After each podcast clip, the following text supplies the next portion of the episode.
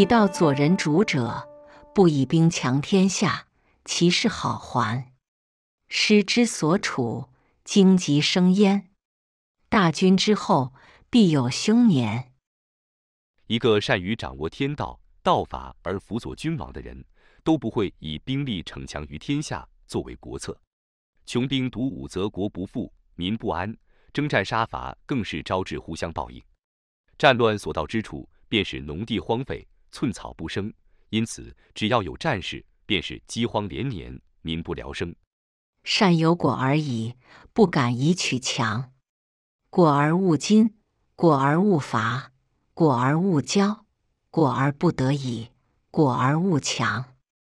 物壮则老，是谓不道。不道早已。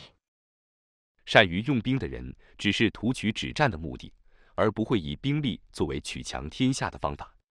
用兵之道，切忌矜持自大，切忌贸然出征，更切忌骄纵妄为。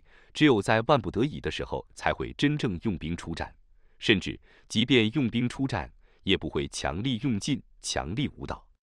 因为任何事情用力过猛，就会后力无济。凡事只要强盛到头，就会开始内耗衰老。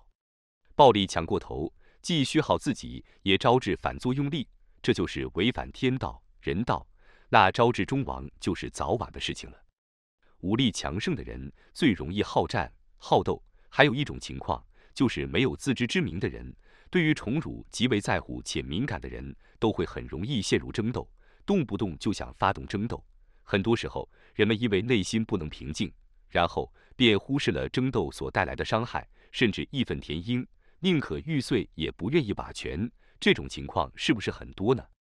战争在我们生活中已经不常见了。现在的战争常常都是看不到烟消的。例如，在做生意的时候，最常发生的就是价格战争及口水战争。这种战争只要一发动，就必然遭致反击，然后进入一种互相报应的过程，鹬蚌相争。最后常常是渔翁得利，但是我们又能够避免吗？善有果而已，不敢以取强。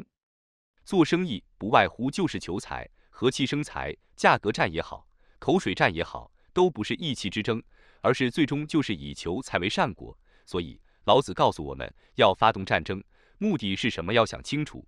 不管争与不争，其实都是因果而筹划的。战争不应轻易启动。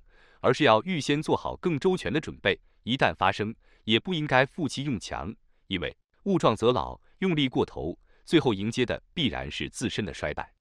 价格战、口水战一旦启动，怒气张扬，就很容易导致集体意气用事、玉石俱焚的氛围，不可不慎。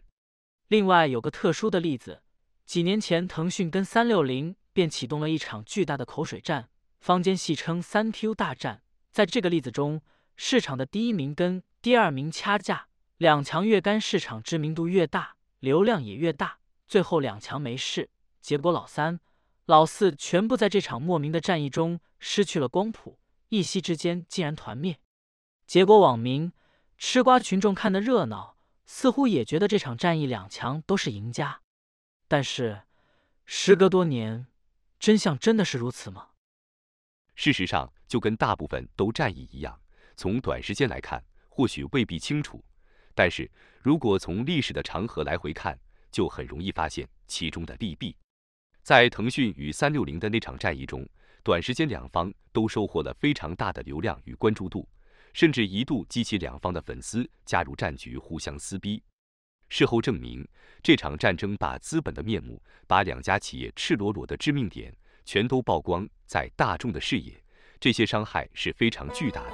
没有错，网民的记忆确实是短暂的，网民确实很容易因为新的目光热点，便会被带到新的风向。但是，当两强互相撕逼的同时，负面的标签也开始浮现在大众的视野，甚至烙印在网民的心中。这些标签一旦形成，再要透过广告来洗白，那就是非常大的困难，无限金钱都难以在一时之间改变。其实，公司的经营跟国家的治理的道理。很多时候是相同的。